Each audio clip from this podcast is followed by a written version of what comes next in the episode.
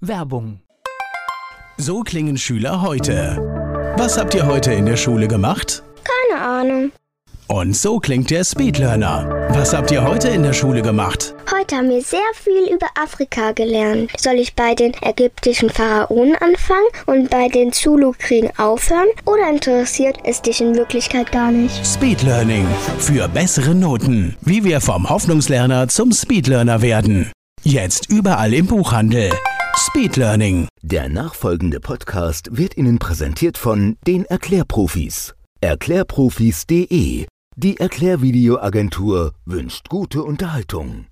Antenne Mainz, mein heutiger Gast ist männlich. Name, Jürgen Wulff, Alter, 57 Jahre, Geburtsort, Burscheid im Rheinland. Beruf. Ja, Führungsstratege. Haben Sie Hobbys und wenn ja, welche? Ja, ich lese sehr gern, ich treibe unglaublich gerne Sport und seit meinem 19. Lebensjahr beschäftige ich mich mit der internationalen Sprache Esperanto. Gibt es so etwas wie ein Lebensmotto? Ja, es gibt immer einen Gehweg, den es sich zu gehen lohnt. Oh, das, das habe ich hier noch nie gehört. Das ist ein sehr origineller Spruch. Die Menschen, die mit Ihnen zusammenarbeiten, was meinen Sie, sagen die über Sie? Was macht Sie aus? Woran erkennt man Sie? Ich kriege ja Rückmeldungen. Man weiß ja immer nicht, wie ehrlich Rückmeldung ist. Aber was ich häufig gehört habe, ich wirke offensichtlich sehr freundlich, aber ich habe auch einen sehr scharfen Verstand. Also man fragt mich, wenn man mal etwas logisch durchstiegen haben möchte oder eine Meinung haben möchte, die über den üblichen Tellerrand hinausblickt. Jürgen Wulff ist mein Gast hier bei Antenne Mainz. Führungsstratege, das sagt er auf die Frage nach seinem Beruf. Jürgen Wulff ist mein Gast hier bei Antenne Mainz. Wenn man im Rheinland geboren ist, ist man dann automatisch auch ein, ein Jeck, glaube ich, sagt man im Rheinland. Nicht unbedingt, aber so diese rheinische Fröhlichkeit und Unbefangenheit und die schnelle Kontaktaufnahme, ja, das, das nehme ich schon mit, obwohl ich jetzt seit 38 Jahren hier in Hamburg bin. Ich muss allerdings auch sagen, meine Eltern stammen aus Hamburg und sind ins Rheinland gezogen. Insofern kenne ich also beides ganz gut. Ich kann sowohl mit dem Karneval was anfangen, obwohl ich ihn hier nicht vermisse. Ich mag gern diese aufgeschlossene Art, aber ich kann auch mit dem Norddeutschen ganz gut was anfangen, das etwas zurückhaltendere, vornehme und auch höfliche. Sind Sie in Burscheid aufgewachsen oder war das jetzt nur der Geburtsort? Das ist der Geburtsort und das liegt neben einer Stadt Opladen, die heute zu Leverkusen gehört. Also das ist wirklich nicht weit von Köln entfernt. Ja, deswegen, ich, ich wusste es, man kennt es so vom Vorbeifahren. Also ich, ich habe jetzt irgendwie das Autobahnschild an irgendeiner Stelle im Kopf gehabt, aber deswegen konnte ich sehr gut einordnen. Ja, genau. Also es gibt da tatsächlich eine Autobahnausfahrt und das war auch immer die Strecke zu meiner Großmutter. Ne? Dort sind wir draufgefahren, um dann hier nach Hamburg zu fahren zu meiner Großmutter. Wo hat dann Ihre Kindheit stattgefunden? Ja, direkt in Opladen, also es ist eine Kleinstadt, 50.000 Einwohner, heute ja zu Leverkusen gehörend. Und das war dann eben so ein kleinstädtisches Leben, aber auch noch mit viel Natur. Hinterm Haus waren dann einfach eine, eine alte Obstplantage, in der man wunderbar spielen konnte. Es gab Felder, es gab ein Naturschutzgebiet. Also das war jetzt nicht so das Großstadtleben, obwohl man rundum von Großstädten umringt ist. Wobei dieses Leben ist ja gerade in der Kindheit immer eigentlich klasse. Das wird ja eher kritisch, wenn man ins jugendliche Alter kommt. Dann hat man ja eher den Zug zur Großstadt. Das stimmt, aber dann bin ich eben in den Buslinie 250 gestiegen, die fuhr in einer Stunde nach Köln und dann war das Problem erledigt. Das ist halt das Tolle an Nordrhein-Westfalen, diese Dichte von, von den Städten. Das ist sehr spannend, wie schnell man in der nächsten Großstadt ist. Ja, das, das stimmt. Waren Sie ein guter Schüler? Ja, also das muss ich zugeben, obwohl meine Schulkarriere ungewöhnlich begann, weil ich war ein sehr dünnes Kind. Das sieht man mir heute nicht mehr an, aber ich bin zurückgestellt worden von der Schule, weil ich zu wenig wog. Man mochte mich nicht einschulen. Dummerweise wog ich ein Jahr später mit sieben immer noch nicht mehr und man wollte mich wieder nicht einschulen, worauf dann mein Stiefvater gesagt hat, hm, ja, das geht aber so nicht, wie alt soll denn die Junge werden? Dann bin ich mit sieben eingeschult worden und bin nach sechs Wochen eine Klasse weiter gesprungen von der ersten in die zweite, weil ich das irgendwie alles schon konnte. Also das Jahr wieder aufgeholt. Das habe ich so aufgeholt und da musste ich das erste Mal wirklich lernen, lernen. Also es war natürlich schon, die waren ja schon sechs Wochen weiter. Und das war keine einfache Zeit, das erinnere ich noch. Das, was in der ersten Klasse so spielerisch war, war in der zweiten Klasse schon sehr viel ernster. Und da habe ich schon das erste Mal gemerkt, wie viel Orientierung man braucht und wie gut man das Lernen lernen muss. Da haben Sie aber eine Früherkenntnis. Also ich habe da deutlich mehr gebraucht. Also ich habe das erst am Ende kapiert. Ja, ich bin meine Schulzeit auch im Gymnasium ziemlich zielstrebig angegangen. Wir waren so eine kleine Clique von, glaube ich, so fünf Leuten und wir hatten so auch die Idee, mit möglichst wenig Aufwand möglichst gute Noten zu produzieren. Und da fängt man natürlich schon auch an zu analysieren, wie macht man das eigentlich? Und da gibt es eine ganz witzige Geschichte, dass wir den Geschichtslehrer etwas ausgetrickst haben. Der gab uns eine Hausaufgabe und wir wussten, er las immer nur beim Durchgehen durch die Reihen die ersten zwei Sätze in den Hausaufgaben. Und darunter haben wir dann vollkommenen Unsinn geschrieben, um das mal zu provozieren. Also drei Seiten Unsinn mit zwei vernünftigen Sätzen am Anfang. Er hat es geschluckt. Das ist mutig, aber wenn es funktioniert, natürlich extrem gut. ja, also im Nachhinein muss ich sagen, wirkte schon ein bisschen dreist, ne? aber auf jeden Fall äh, haben wir uns sehr amüsiert darüber. Aber das ist schon eine Gabe. Das heißt, da muss man ja auch Menschen einschätzen können. Also ich, ich kann das nachvollziehen. Ich habe das in, in Deutsch viel zu spät kapiert also ich, ich sage es ein bisschen ketzerisch, dass ich die Meinung des Lehrers in dem Aufsatz auch zumindest mal ansatzweise wiedergeben musste. Und als ich das verstanden habe, wurden die Noten schlagartig besser. Und vorher habe ich noch meine eigenen Dinge geschrieben und da bin ich immer mit durchgefallen. Ja, man muss das bedienen, was der Lehrer braucht, obwohl ich tatsächlich auch einmal im Französisch in der Oberstufe in einer Klassenarbeit geschrieben habe, ich finde die Aufgabenstellung idiotisch und deswegen werde ich, sie, werde ich den Text jetzt nach folgenden Kriterien bearbeiten. Das war dann trotzdem eine Eins. Sehr gut. Ja, aber das ist ja das, das ist ja das Schöne, wenn man dann so ein Erlebnis hat, dass es dann doch auch noch eine Offenheit gibt und die Arbeit dann akzeptiert wird, weil sie ja vielleicht auch schlüssig war, nur anders. Genau. Also es ging ja auch darum, sich ein bisschen abzuheben. Ich glaube, das war auch so ein bisschen die Protesthaltung, die man vielleicht als junger Mensch dann hat. Aber gleichzeitig ging es uns auch darum, selber nachzudenken und die Dinge aus einer anderen Warte, aus vielleicht einer ungewohnten Warte mal zu betrachten. Gleich geht's weiter im Gespräch mit Jürgen Wulff. Über die Schulzeit habe ich gerade mit Jürgen Wulff gesprochen. Er ist Führungsstratege und mein Gast hier bei Antenne Mainz. Und ich glaube, das ist das, was Schule eigentlich auch machen sollte. Menschen dazu animieren, ihre eigene Meinung, ihr eigenes Bild hinzubekommen, weil ich glaube, es wird immer wichtiger. Genau. Also Wissen ist natürlich schon eine gute Grundlage, aber ich glaube, was wir brauchen, ist dieses eigenständige Denken und vor allen Dingen Know-how. Ich habe in meiner Schulzeit doch so die eine oder andere Nachhilfe gegeben für Bekannte meiner Eltern, die Kinder dort oder auch, äh, da sprach sich dann rum, dass ich das ganz gut mache. Und ich habe dann viele Leute wirklich von einer 5 auf eine 2 gehievt. Also nicht unbedingt über Pauken, sondern wirklich über Know-how. Also wie macht man es, wie lernt man und wie schafft man es, das zu bedienen, was man braucht. Das ist schade, ich hätte sie schon viel früher kennenlernen müssen. Vielleicht hätten sie mir damals dabei geholfen. ja, hätte, vielleicht hätte das sein können. Also für mich war das größte Lob, wenn es dann hieß, seitdem der Jürgen hier war, läuft der Stefan richtig los. Ja klar.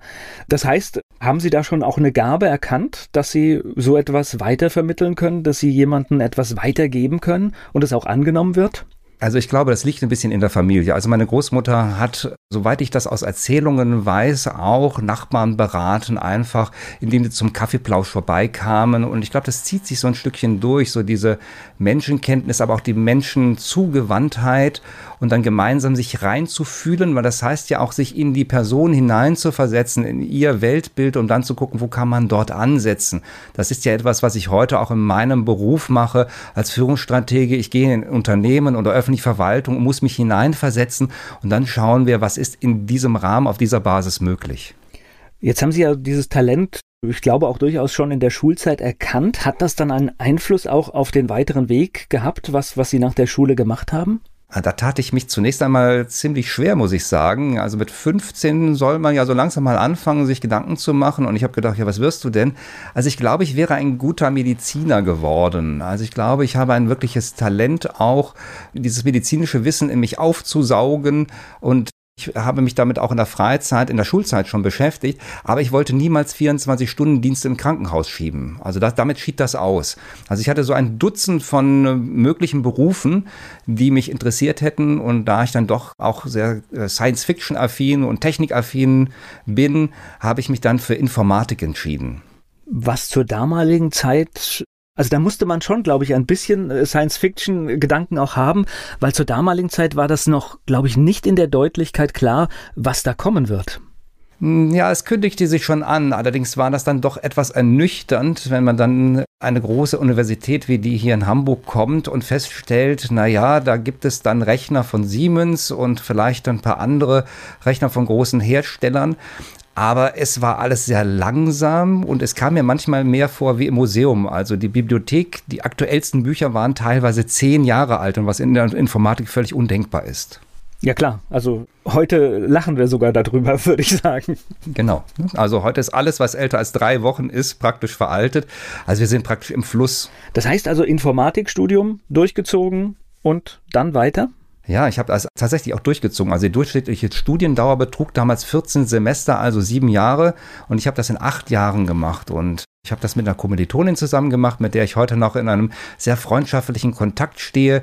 Und wir haben das in diesen vier Jahren durchgezogen, sehr gezielt, um dann auch das nicht zu sehr auszudehnen. Das ist ja wie, wie so eine Eintrittskarte. Ja.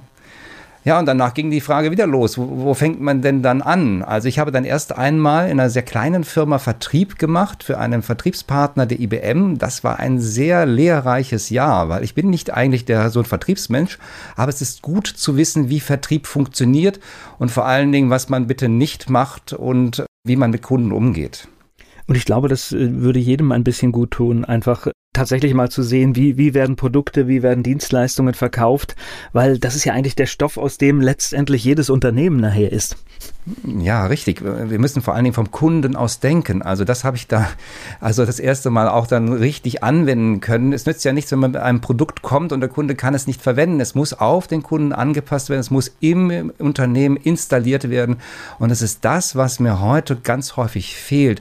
Diese Zentrierung auf den Kunden. Es wird etwas gemacht, von dem man meint, dass der Kunde es brauchen würde, aber er wird einfach nicht gefragt. Ja, es wird ja ganz häufig etwas präsentiert. Also wenn ich in ein Kaufhaus gehe, jetzt so viele Kaufhäuser gibt es ja nicht mehr in Deutschland, aber wenn man da reinkommt, da ist zunächst einmal die Parfümabteilung. Ich weiß nicht, wer den Kaufhausbetreibern gesagt hat, dass man so gerne durch eine Parfümabteilung geht. Oder bei mir hier in der Filiale um die Ecke, da muss ich im ersten Stock zunächst einmal durch die BH-Abteilung, um zu den für mich interessanten Sachen zu kommen.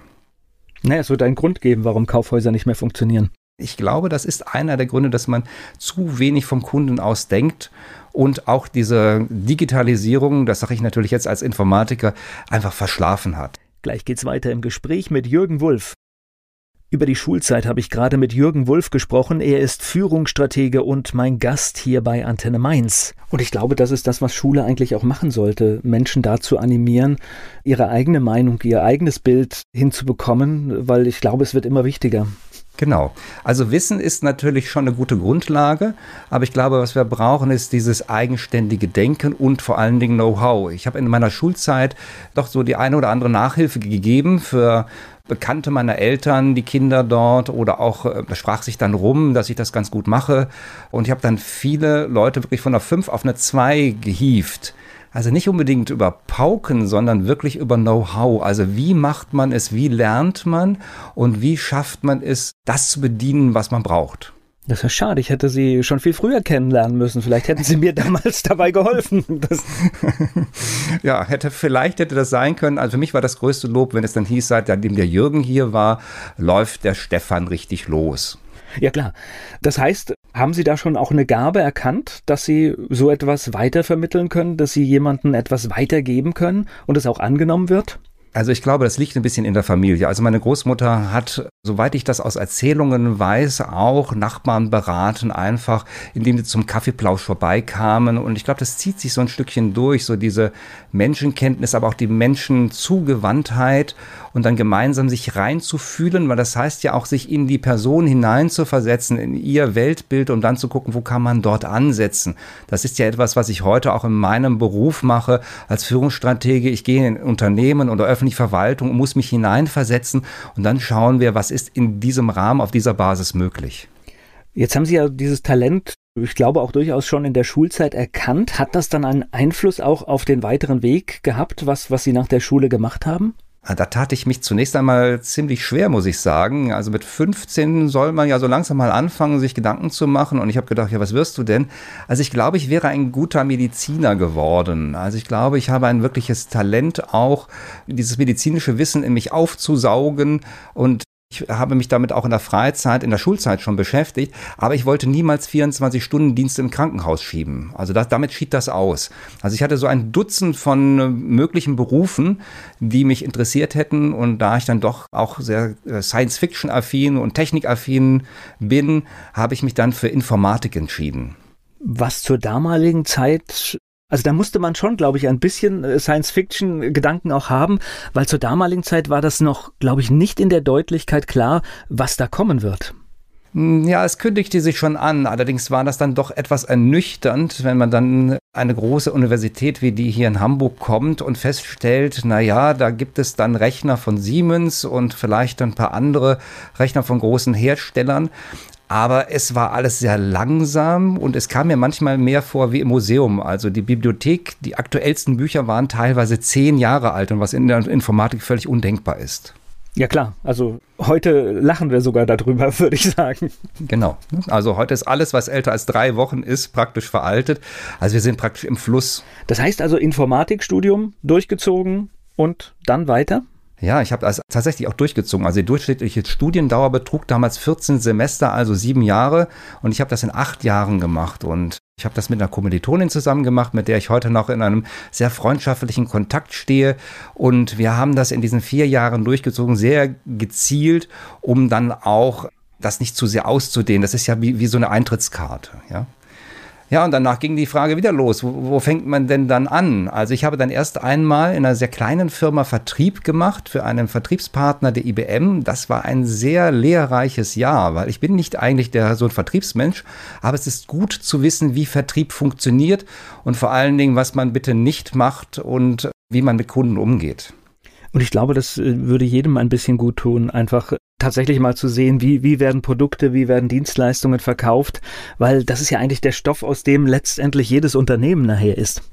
Ja, richtig. Wir müssen vor allen Dingen vom Kunden aus denken. Also das habe ich da also das erste Mal auch dann richtig anwenden können. Es nützt ja nichts, wenn man mit einem Produkt kommt und der Kunde kann es nicht verwenden. Es muss auf den Kunden angepasst werden. Es muss im Unternehmen installiert werden.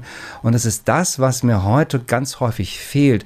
Diese Zentrierung auf den Kunden. Es wird etwas gemacht, von dem man meint, dass der Kunde es brauchen würde, aber er wird einfach nicht gefragt. Ja, es wird ja ganz häufig etwas präsentiert also wenn ich in ein Kaufhaus gehe, jetzt so viele Kaufhäuser gibt es ja nicht mehr in Deutschland, aber wenn man da reinkommt, da ist zunächst einmal die Parfümabteilung. Ich weiß nicht, wer den Kaufhausbetreibern gesagt hat, dass man so gerne durch eine Parfümabteilung geht. Oder bei mir hier in der Filiale um die Ecke, da muss ich im ersten Stock zunächst einmal durch die BH-Abteilung, um zu den für mich interessanten Sachen zu kommen. Naja, es wird einen Grund geben, warum Kaufhäuser nicht mehr funktionieren. Ich glaube, das ist einer der Gründe, dass man zu wenig vom Kunden aus denkt und auch diese Digitalisierung, das sage ich natürlich jetzt als Informatiker, einfach verschlafen hat. Gleich geht's weiter im Gespräch mit Jürgen Wulff.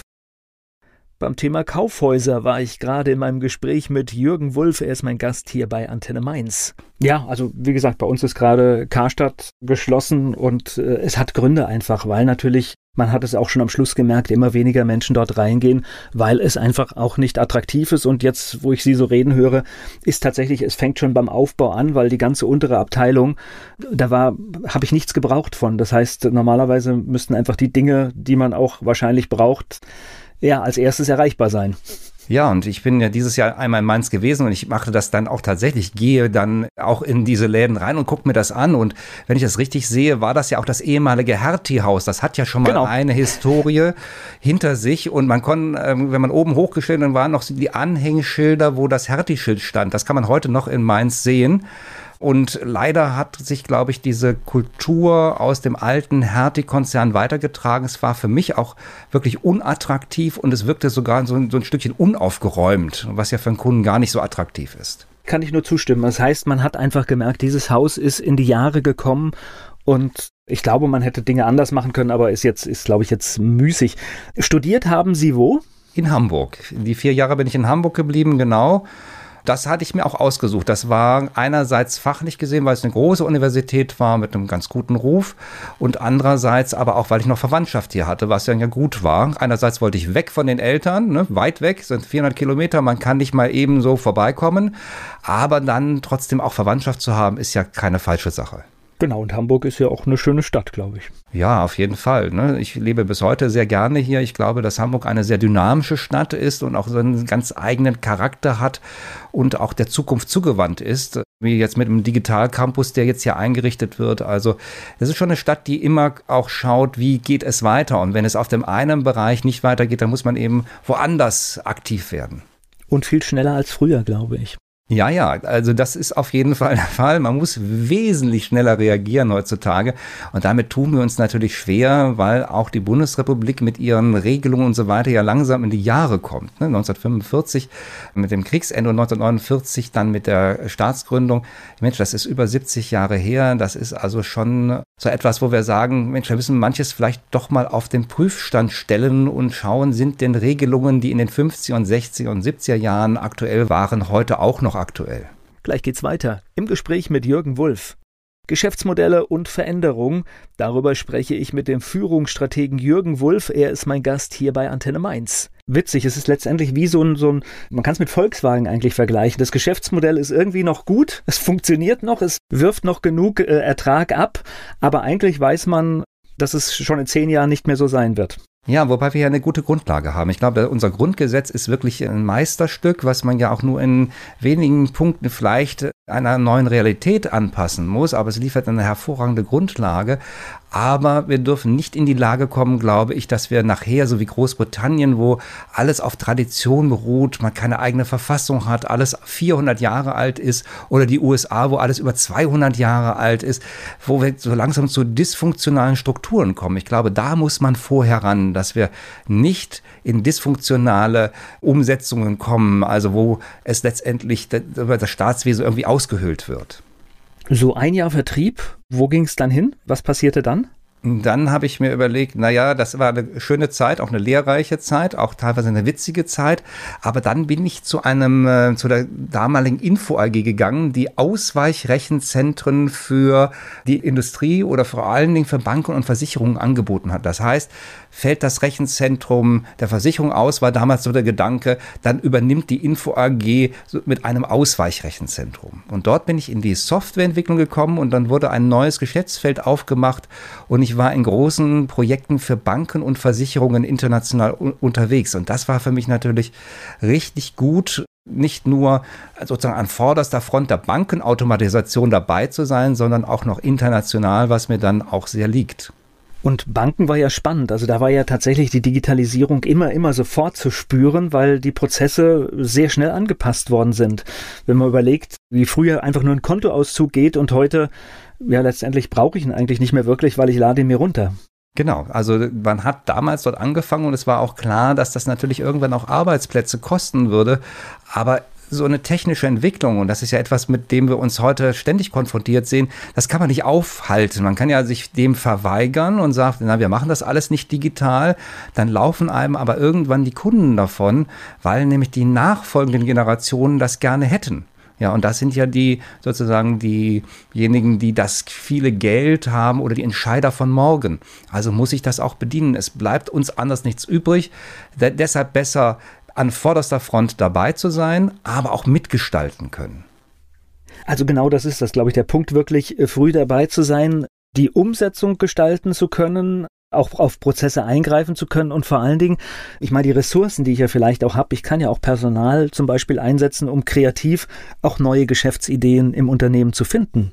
Ja, auf jeden Fall. Das kann man heute machen. Es gibt ja auch Unternehmen wie hier in Hamburg, der Otto-Konzern, der da auch so eine ganz eigene Vorgehensweise gefunden hat. Also die machen kleine Ausgliederungen und schauen, ob die erfolgreich sind. Ja, also Otto Now, der Verleih von Haushaltsgeräten und digitalen Gadgets als Idee geboren, erfolgreich und dann wird es weiter fortgesetzt. Und sonst ähm, stampft man das halt wieder ein und holt die Leute zurück in den Konzern. Ähnliches macht der Haufe Verlag, der früher wirklich mal wirklich Bücher verkauft hat und heute mehr als 50 Prozent seines Umsatzes mit digitalen Dienstleistungen macht. Also der hat ein völlig neues Geschäftsfeld dort beschritten und zwar rechtzeitig, bevor man sozusagen von außen abgeschafft wird. Also man kann da ja, glaube ich, von den großen Tech-Konzernen in den USA auch lernen. Also bei Google ist es ja eine gelebte Praxis. Da ist ja sogar gewollt, dass die Menschen einen Teil ihrer Arbeitszeit für Forschungen, Ideen und sonst was aufwenden, die erstmal auch keinen praktischen Nutzen haben müssen. Ja, wobei diese Idee ja auch aus Deutschland kommt. Also wir haben ja durch unsere das ist meistens so, oder? Ja, auch die Forschungsinstitute haben ja in den vergangenen Jahrzehnten auch immer Grundlagenforschung gemacht. Und bei Grundlagenforschung kommt einfach manchmal auch was raus. Ja, dass man sagen kann, so jetzt, das können wir für was anderes verwenden. Das ist vielleicht nicht für das Produkt, was wir anvisiert haben, aber das kann man für ein Produkt in der Konsumgüterindustrie verwenden oder einfach für Gadgets, die wir so im täglichen Leben brauchen. Also ich glaube, Sie haben da ein, ein, ganz großes Problem Deutschlands angesprochen. Diese Grundlagenforschung, die Ideen, die kommen sehr oft aus unserem Land. Das Geschäftsmodell, das dann aber entwickelt wird, findet oft woanders statt. Ja, das glaube ich auch. Ich glaube, wir brauchen mehr Umsetzung. Uns fehlt es sozusagen von der Idee, von der Grundlagenforschung in, hinein in die Produktentwicklung, und zwar in eine schnelle Produktentwicklung. Und da erlebe ich uns eigentlich eher im Bedenken tragen, was mich ziemlich beunruhigt, weil man kann ja die Zukunft durch Bedenken tragen nicht aufhalten. Man kann Zukunft nur gestalten und dazu muss man aber mit dabei sein. Ja, also das ist schon eine Aufgabe, Datenschutz, Persönlichkeitsrechte und so weiter zu achten. Das ist wichtig, ohne Frage.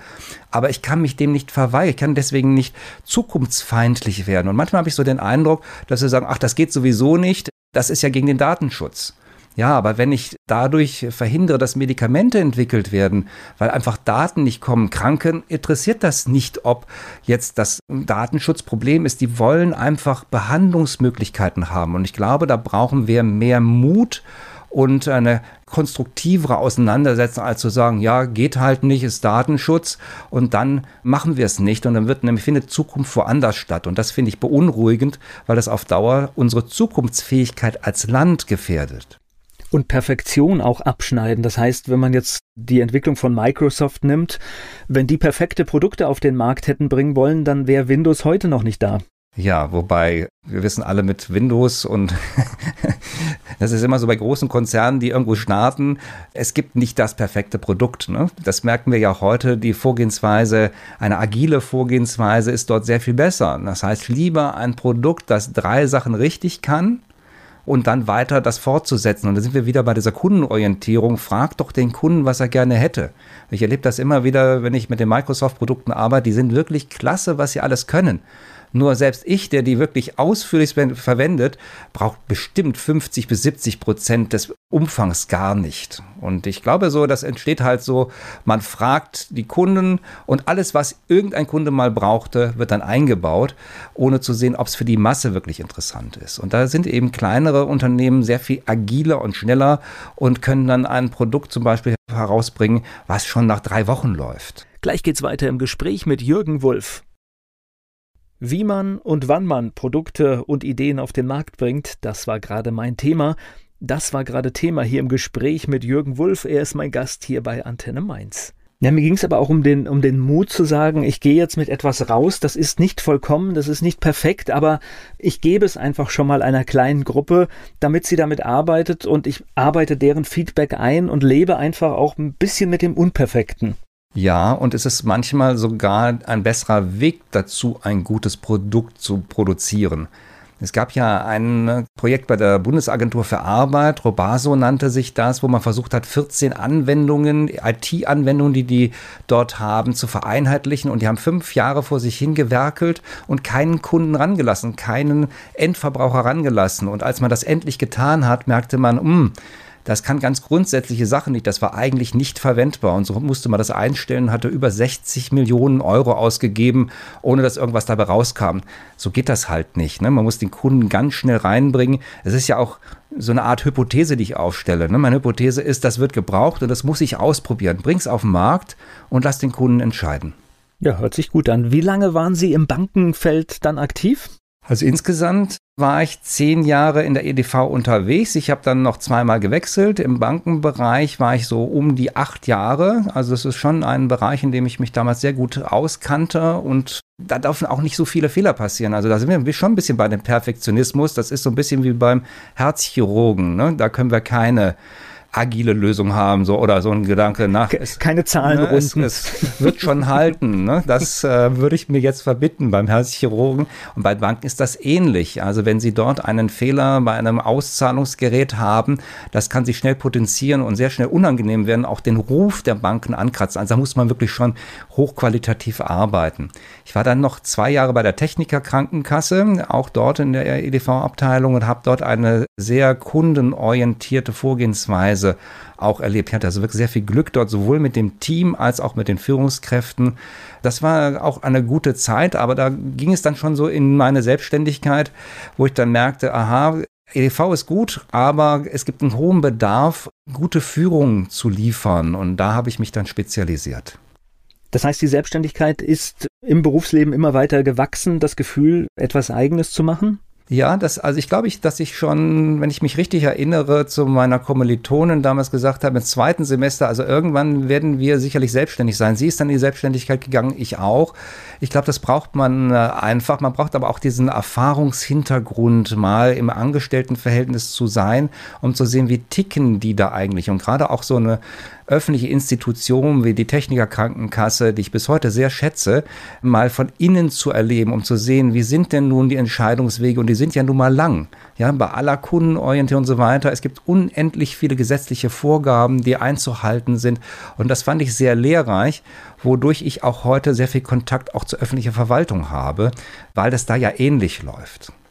Für die Selbstständigkeit braucht es ja meistens so, so einen Kick, so den letzten Schritt. Wann war das bei Ihnen? Nee, das war bei mir eigentlich ein, ein gesundheitlicher Schritt. Also ich habe sehr viel gearbeitet und schon die Techniker Krankenkasse war so ein Zurückziehen. Ich habe dort eine Halbtagsbeschäftigung gehabt. Ich war also Teilzeitbeschäftigter und das war auch eine, eine lehrreiche Zeit. Also ich habe 60 Stunden gearbeitet in diesen acht Jahren im Bankenbereich und das war letztendlich für meine Gesundheit zu viel. Also ich merkte, ich würde dort ausbrennen, wenn das so weiterginge.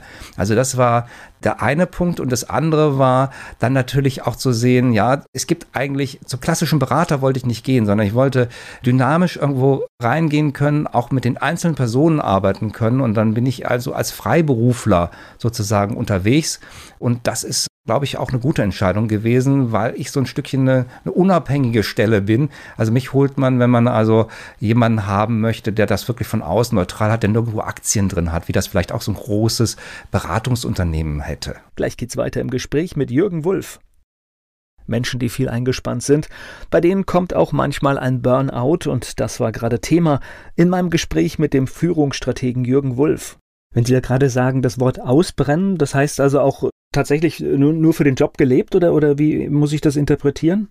Naja, wenn man 60 Stunden in der Woche arbeitet, bleibt nicht so viel. Ne? Ich habe mir als eine Gegenmaßnahme damals eine Zeitung abonniert, hier die Lokalzeitung, das Hamburger Abendblatt und habe das zwangsweise morgens zu meinem Frühstück gelesen, eine halbe Stunde lang, damit ich nicht gleich so in Aktion bin. Ich glaube, es ist ganz schwierig, wenn man in so einem technologielastigen, auch sehr schnellen Unternehmen arbeitet, dann dort nicht auszubrennen, weil ja immer was zu tun ist. Projekte sind nie richtig fertig und es ist ja nicht so, dass man ein Projekt hat, man betreut meistens zwei, drei, auch als Führungskraft und man ist immer gefragt. Und wenn Sie dann noch Zeitverschiebungen haben, durch die verschiedenen Zeitzonen wird es dann richtig spannend.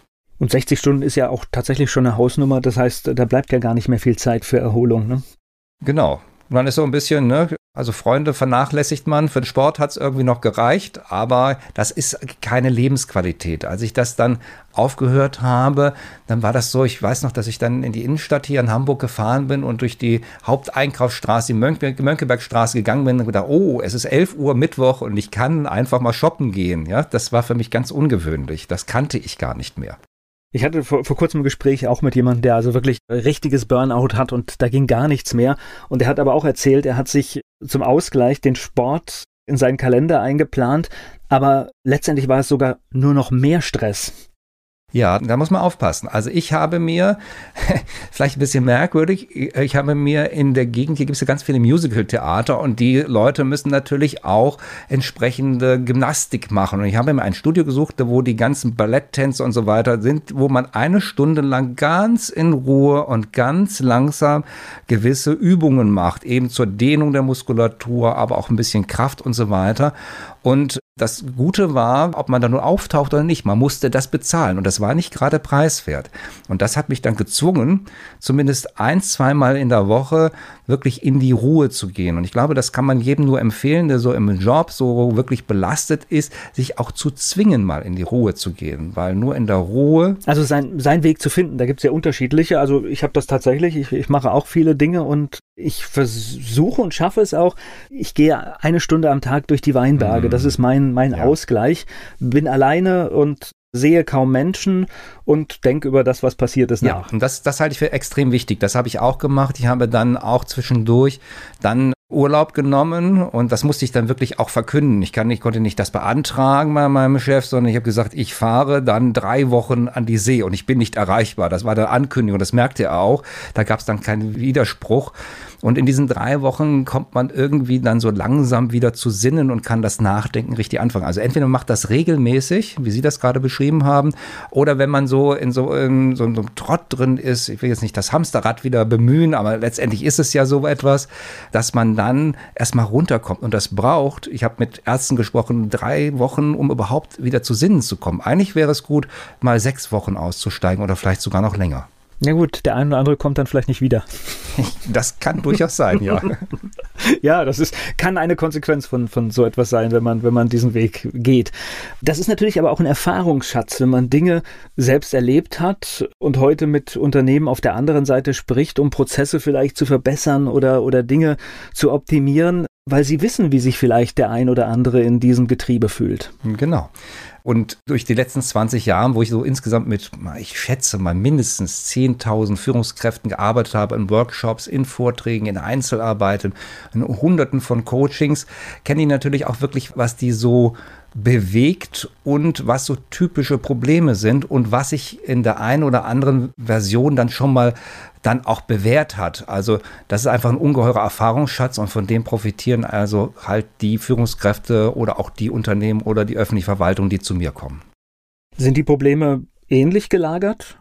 Ja, also es ist schon ein Unterschied, ob ich jetzt ein kleines Unternehmen habe, ein Start-up vielleicht oder ein mittelständisches Unternehmen oder ein großes Unternehmen. Aber Großunternehmen und öffentliche Verwaltung sind in den Strukturen sehr ähnlich.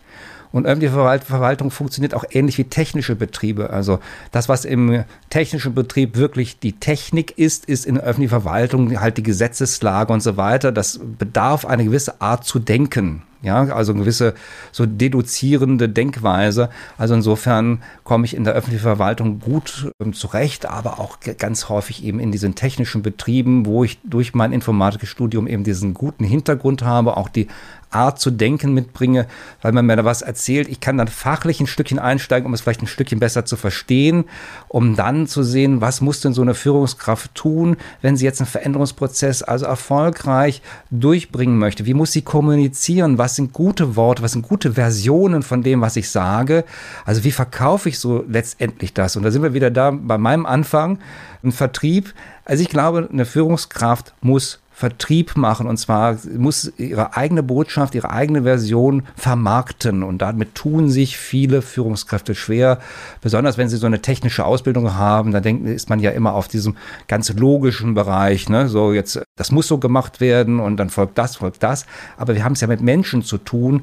Und das heißt, da spielt ganz viel Psychologie eine Rolle. Und Psychologie heißt auch, das an die Menschen bringen, also das tatsächlich auch vermarkten. Es geht gleich weiter im Gespräch mit Jürgen Wulff. Führungsstratege Jürgen Wulff, mein Gast hier bei Antenne Mainz. Sie haben jetzt hier mehrfach schon die öffentliche Verwaltung so im Stichwort mit reingebracht. Jetzt denkt man ja, Verwaltung, das sind klare Prozesse und das geht gemächlich. Aber tatsächlich ist es so, gerade die Führungskräfte, ich meine, das sind ja oft hunderte von Mitarbeitern, die dort gemanagt werden. Das ist schon Stress. Das ist absolut Stress. Und es ist ja auch so, dass wir in den meisten Bereichen eine Unkündbarkeit haben. Das heißt, das ist so ähnlich wie bei mir. Ich bin hier Vorsitzende von Esperanto Hamburg, also einem gemeinnützigen Verein. Da kann ich nichts anweisen, da kann ich höchstens begeistern und da kann ich die Leute mitnehmen. Aber das geht in der öffentlichen Verwaltung ähnlich. Sie müssen die Leute mitnehmen und sie müssen auch manchmal damit leben, dass nicht alle mitkommen wollen. Und das hindert natürlich einerseits. Andererseits heißt es aber auch, trotzdem diesen Drive zu entwickeln und dabei helfe ich dann auch äh, sehen, wie kriegen wir dann trotzdem eine gewisse Geschwindigkeit dran, weil auch Verwaltung macht sich jetzt auf den digitalen Weg. Ne, ein bisschen zögernd manchmal noch, aber fast alle Bundesländer haben dort entsprechende Dinge aufgelegt und Projekte aufgelegt und die sind schon auf dem richtigen Weg und da wird Führung noch mal mehr gefordert, weil es immer mehr in Projekten landet. Und Projekte sind halt Führung hoch zwei. Ja, wenn Sie was verwalten, ist das was anderes. Dann können Sie mit Mitarbeitern agieren, die machen halt ihren Job. Dann haben Sie vielleicht mit zwischenmenschlichen Problemen zu tun. Sie müssen mal einen Konflikt regeln, Sie müssen mal was delegieren und Sie müssen was klären. Aber wenn Sie in Projekten sind, sind Sie immer auch unter Zeitdruck und unter Innovationsdruck. Und das macht das Führen natürlich nicht gerade leichter. Für wen arbeiten Sie genau? Das heißt, Sie haben jetzt gerade gesagt, Workshops mit Tausenden von Teilnehmern. Wer sitzt da bei Ihnen?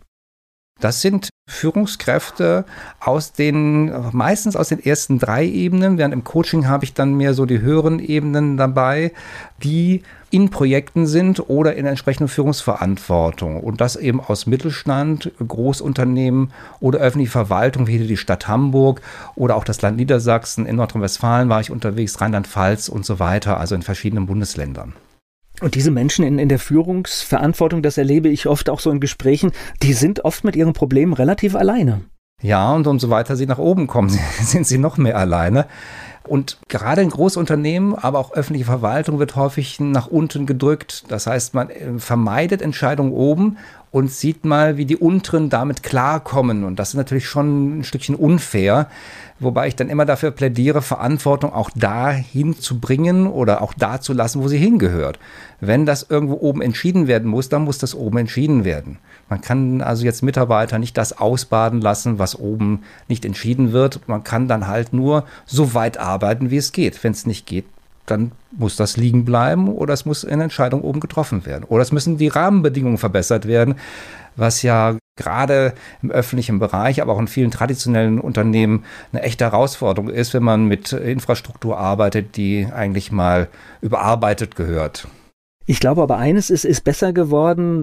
Also Unternehmen, glaube ich, noch eher nehmen heute viel häufiger Hilfe in Anspruch, dass sie wirklich auch sagen, wir kommen jetzt hier in unserem eigenen Saft nicht mehr an eine Problemlösung. Ich, ich glaube, da hat sich was geändert. Ja, auf jeden Fall. Ich glaube auch, dass Unternehmen sich nach allen Seiten öffnen und schauen, wo kriegen wir jetzt Hilfestellung her? Und das kommt auch häufig von den Mitarbeitern selber, die dann sagen, ja, ich habe da folgende Informationen, wir könnten das mal versuchen, wir könnten die und die mal ansprechen. Also da hilft uns die Digitalisierung auch weiter und auch, dass wir die Mitarbeitenden selber einbinden und fragen, was so ihre Erfahrungen sind und wen sie kennen und was sie sich vorstellen können.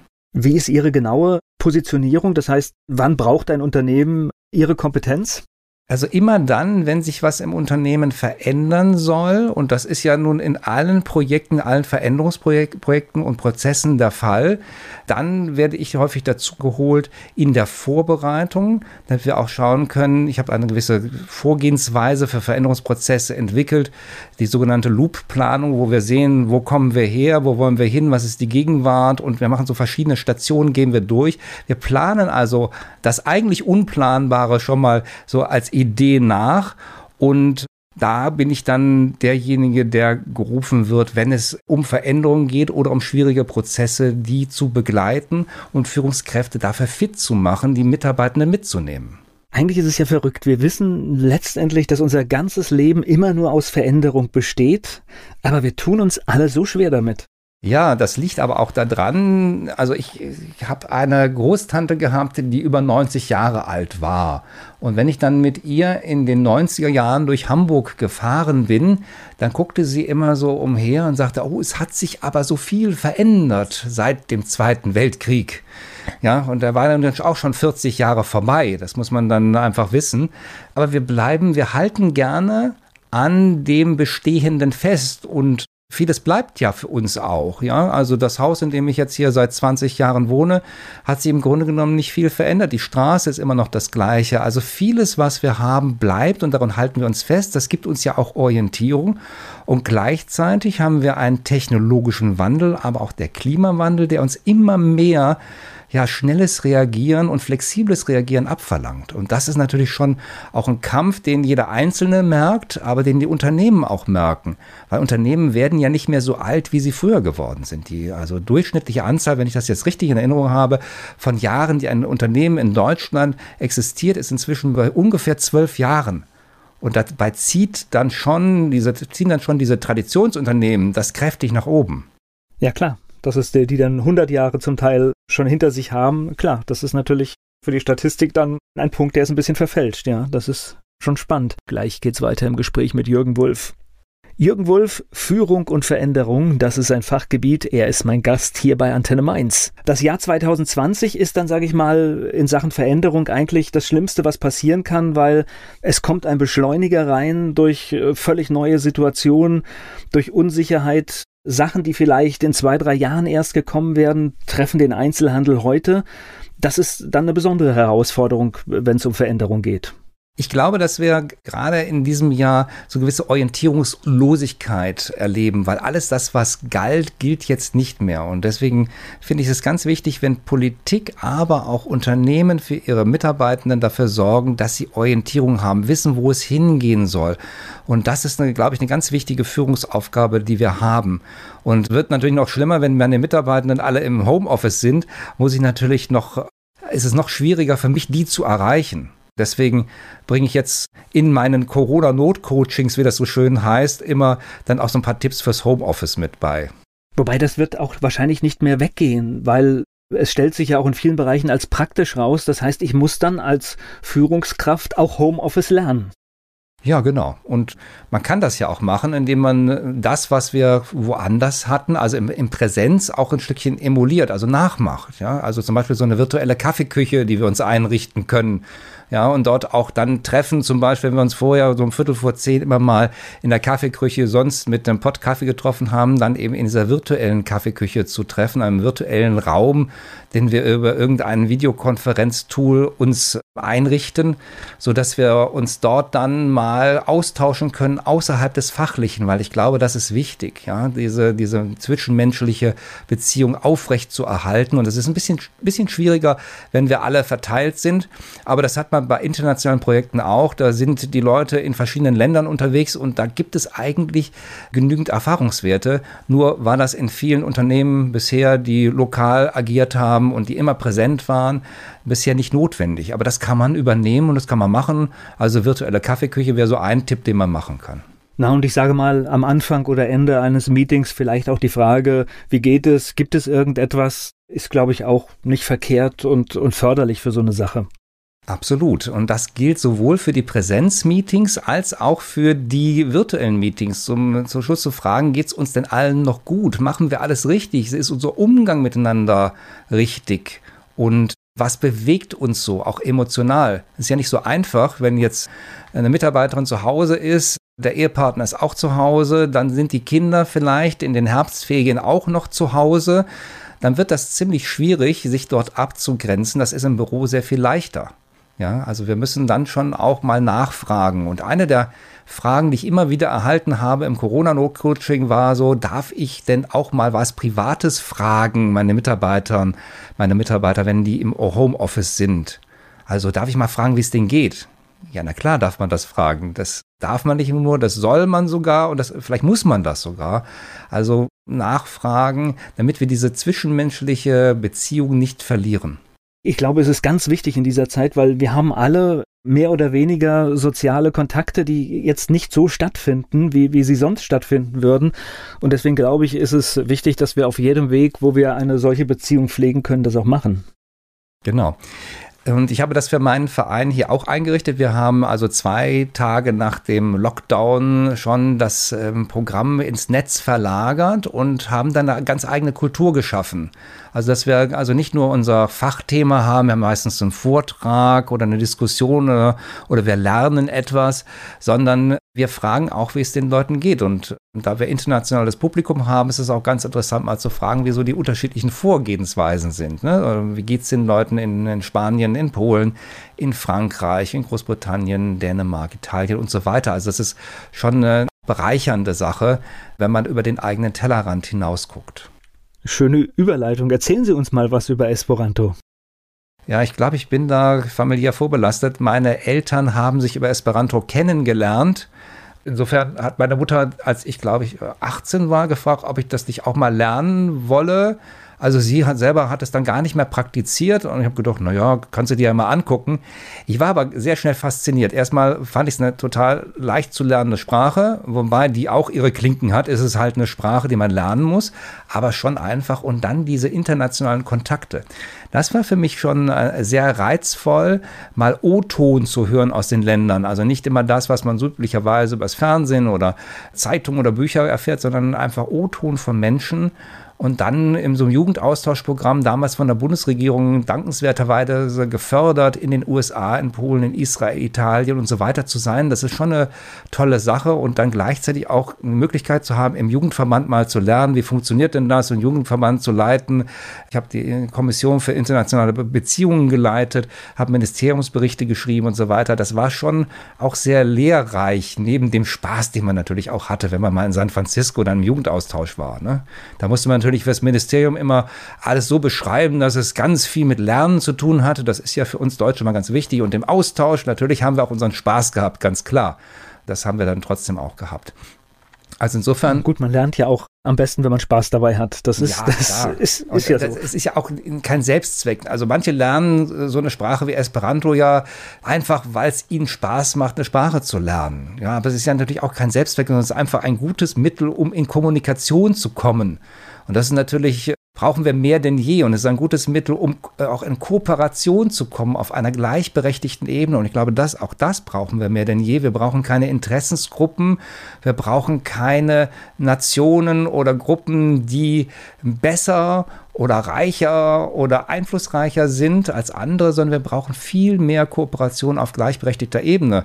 Und auch wenn das im Esperanto-Bereich nicht alles perfekt läuft, aber so eine Art Musterbeispiel dafür ist das auf jeden Fall. Wo kann ich das anwenden? Also ich, man wendet es typischerweise an bei Treffen, bei internationalen Kongressen, die stattfinden, aber auch ganz einfach im Austausch miteinander.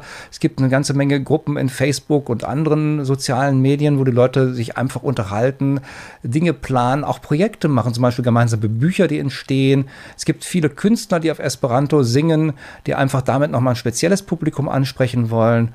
Insofern ist es, würde ich sagen, im Moment etwas, was zu Bereicherung vielleicht eher des Privatlebens führt. Im kommerziellen Bereich, dafür finde ich die Basis immer noch sehr schwach. Ich würde mir das ein bisschen anders wünschen, aber da muss man realistisch sein. Ich glaube, das ist etwas, was einen was für die Persönlichkeit bringt und für die Freizeit, weil es auch den Blick weitet. Im kommerziellen Bereich ist es sicherlich ausbaufähig, um das mal so zu sagen. Und für Sie ist es halt ein Ausgleich zum, zum Berufsleben auch. Ja, natürlich. Und es sind ja auch Freundschaften entstanden. Und es ist natürlich schon schön auch zu wissen, man könnte jederzeit mit den Menschen aus, äh, ich habe also Freunde in 60 Ländern. Also man hat dann schon auch Kontakte, um auch mal was in Erfahrung zu bringen, wenn man was wissen möchte, was man üblicherweise nicht so leicht rausbekommt. Ne? Gleich geht's weiter im Gespräch mit Jürgen Wulff. Jürgen Wulff, Experte für Führung, ist mein Gast hier bei Antenne Mainz. Sie haben schon eine Reihe von Büchern geschrieben. Ja, das letzte Buch, Zielführend heißt es. Unternehmen brauchen Führung, Führung braucht Orientierung. Das ist sozusagen die Zusammenfassung ja, meiner Tätigkeit aus den letzten 20 Jahren. Also alles, wie ich dort arbeite in Unternehmen, steht dort drin und das ist auch sehr praktisch für jede Führungskraft, allerdings auch eigentlich für Privatleute. Also meine Mutter hat das Buch verschlungen und meint, aha, jetzt weiß ich mal, wie du arbeitest und wie du so denkst. Also es ist ganz viel für den praktischen Alltag dabei, sowohl für Leute, die jetzt nicht unbedingt in der Führung sind, die sich aber dafür interessieren, aber auch eben für Leitungskräfte bis hoch zur Unternehmensführung, die da eine ganze Menge drin finden an praktischer Orientierung, die ja aus zwei Dingen besteht, nämlich einmal sich selber erstmal Orientierung zu verschaffen, dann aber auch meiner Umgebung Orientierung zu geben. Und Orientierung ist ja nicht etwas, was jetzt statisch wäre. Ne? Also wenn ich jetzt Orientierung habe, verändert sich ja trotzdem die Welt um mich herum. Das ist wie, wie bei einer Wanderung. Ne? Wenn wir weitergehen, dann ist die Landschaft anders. Ich muss mich immer wieder orientieren. Und das ist ein ganz wichtiger Punkt, den wir ständig durchführen sollten, uns selber Orientierung zu verschaffen, damit wir auch den Menschen um uns herum Orientierung geben können. Na, und jeder hat ja, sag ich mal, Wünsche, Ziele und insofern kann man ja auch Regeln, die im Business-Kontext hervorragend funktionieren, vielleicht auch auf die ein oder andere persönliche Sache anwenden. Auf jeden Fall vor allen Dingen die Planung von eigenen Projekten zur Umsetzung. Und das wird auch das nächste Buch sein, das im nächsten März erscheint. Im März 2021 ist geplant. Gesagt ist nicht getan. Umsetzungsstark in allen Lebenslagen wird erscheinen beim Haufe Verlag. Da schreibe ich jetzt gerade dran. Und mir ist es wichtig, dass wir mehr in die Umsetzung kommen. Ich glaube, dass wir manchmal zu sehr planen, zu sehr regeln und zu wenig umsetzen. In diesem Jahr waren Sie dann auch mehr virtuell bei Ihren Kunden unterwegs als sonst? Ähm, zunächst ja. Also ich habe das meinen Kunden sowie als wir nicht mehr online, also nicht mehr präsent uns treffen konnten, habe ich für alle meine Kunden Konzepte erstmal geschrieben und gesagt, so könnte man das machen. Es gibt genügend Veranstaltungen, die man machen kann. Coaching geht sowieso und es gibt eine ganze Menge Veranstaltungen, die man auch online durchführen kann. Am schwierigsten wird das bei Dingen, wo man eben ähm, Verhalten ausprobieren möchte. Das ist einfach über die Kamera nicht so ideal. Das geht aber nicht so richtig. Ne? Also ich würde mal sagen, zwei Drittel war ich dann tatsächlich auch online unterwegs. Jetzt habe ich in der Zeit, wo die Infektionsrate sehr niedrig war, dann doch ganze Menge auch nachgeholt. Und jetzt müssen wir mal gucken, ob wir jetzt wieder mehr ins Online gehen. Das ist ja dann jetzt im Moment immer so ein Auf und Ab. Ja, also insofern äh, verbinde ich dann beides miteinander.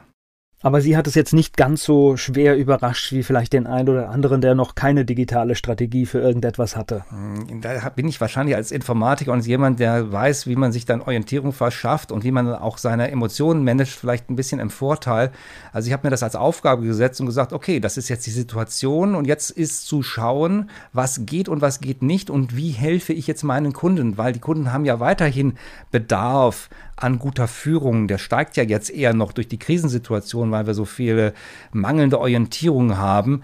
Der steigt ja eher an. Und dann habe ich eben meinen Kunden geholfen, auch zunächst einmal unbezahlt geholfen, um dann einfach erstmal das anzuschieben. Und dadurch bin ich eigentlich immer gut beschäftigt, auch in den letzten Monaten gewesen. Wer jetzt irgendwie Interesse an Ihrem Themenfeld hat, das, was er jetzt hier gehört hat, wie findet man Sie? Ja, man findet mich im Netz unter www.jürgenwulf.de. Jürgen Wulff mit Doppel-F. Oder man sucht einfach mal nach dem Buch Zielführend. Ja, da würde man mich dann auch finden. Und wer sich für Esperanto interessiert, der kann auch unter Esperanto entsprechend suchen. Wer das lernen möchte mal, ich glaube, das kann man über Duolingo, dann kann man das zum Beispiel von Englisch, Spanisch oder auch Portugiesisch aus lernen. Das ist so, wie die meisten das heutzutage dann machen. Sie als Experte in diesem Bereich, ich höre immer wieder Deutschland und man sieht es ja auch in einigen Bereichen, hinkt in der Digitalisierung weit hinterher. War jetzt dieses Jahr so die Aufholjagd, dass wir jetzt aufwachen und beginnen, einfach die letzten Jahre wirklich massiv einzuholen? Sagen wir mal so, es war vielleicht, dass uns nochmal deutlich wurde, wie dringend das ist. Ich glaube, dass wir ganz viel nachzuholen haben. Also wir haben eben nicht in den 90er Jahren angesetzt, unser Staatswesen neu zu planen, wie das vielleicht jetzt ähm, Estland musste, ne, das voll digital ist, wo sie alles digital machen können, wo sie innerhalb von drei Stunden eine Firma ins Handelsregister eintragen können. Ähm, da sind wir sehr hinterher. Ich habe das gerade wieder gemerkt, als ich eine neue Kontonummer meiner Rentenversicherung mitteilen wollte also es gab jetzt keine Möglichkeit, das online zu machen. Also er hat mir dann, nachdem ich einen Brief geschrieben habe, ein, ein Formular zugeschickt, was ich zurückschicken musste. Also ein Papierformular. Also es ist sehr, sehr viel zu tun. Und ich glaube, es ist ganz wichtig, dass wir dort nicht den Fehler machen, dass wir diese alten Papierprozesse eins zu eins einfach umsetzen. Das erlebe ich ganz häufig. Ne? In Unternehmen und in der öffentlichen Verwaltung, dass wir versuchen, so das, was wir jetzt als Papier haben, machen wir jetzt digital. Weil das ist ja im Grunde genommen dann auch nicht richtig, sondern wir müssen sehen, was wollen wir denn eigentlich? Also was will der Kunde? Der will jetzt die Kontonummer verändern. Naja, bei meiner privaten Rentenversicherung war das ganz einfach. Ich logge mich ein, verändere die Kontonummer, fertig. Hat mich zwei Minuten gekostet. Die deutsche Rentenversicherung hat mich in der Suche nach dem Formular, was ich dann leider nicht gefunden habe, auch die Suchfunktion hat mir nichts ausgespuckt dazu, also bisher schon eine Stunde gekostet. Und da sieht man, wie viel gemacht werden muss. Und ich glaube, das ist uns durch das Jahr deutlich geworden. Aber wir müssen dann auch dranbleiben. Die große Gefahr ist ja, wenn das dann wieder zurückgeht, wenn dann der Druck ein Stückchen weg ist. Du sagst mal, läuft ja irgendwie. Ja, irgendwie läuft es, aber das reicht nicht. Ne? Wir müssen konkurrenzfähig bleiben. Und da sind wir wieder bei der Ausgangsbasis. Das hatten Sie schon am Anfang des Gespräches erwähnt, von der Seite des Kundens denken. Mhm. Wäre in diesem Fall auch so, man muss schauen, was möchten Sie jetzt? Sie möchten die Bankverbindung ändern. Ja. Und das muss die Lösung sein. Genau, also wir müssen vom Kunden aus denken und wir müssen vom ganz Grundsatz, wir müssen im Grunde den alten Prozess am besten kaputt machen, vereinfachen, in seine Stücke hacken. Ja, also müssen im Grunde genommen den alten Prozess abschaffen. Es muss ganz einfach gehen, wieder von neu denken. Und das ist das, was ich bei meinen Kunden auch häufig mache, dass wir dann sagen, so, wir gehen mal so weit zurück, dass wir sagen, was wollen wir denn eigentlich erreichen? Und wenn wir das Alte alles nicht hätten, wie würden wir dann, wenn wir jetzt ganz neu ansetzen würden, wie würden wir das machen? Und das wünschte ich mir, dass wir das mehr haben. Also weniger Regelungen und mehr umsetzen und mehr einfaches Denken. Ein schönes Schlusswort. Ich bedanke mich für das Gespräch. Herzlichen Dank, ich war gerne bei Ihnen. Dieser Podcast wurde präsentiert von den Erklärprofis. Erklärprofis.de Werbung. So klingen Schüler heute. Was habt ihr heute in der Schule gemacht? Keine Ahnung. Und so klingt der Speedlearner. Was habt ihr heute in der Schule gemacht? Heute haben wir sehr viel über Afrika gelernt. Soll ich bei den ägyptischen Pharaonen anfangen und bei den Zulu-Kriegen aufhören? Oder interessiert es dich in Wirklichkeit gar nicht? Speedlearning. Für bessere Noten. Wie wir vom Hoffnungslerner zum Speedlearner werden. Jetzt überall im Buchhandel. Speedlearning.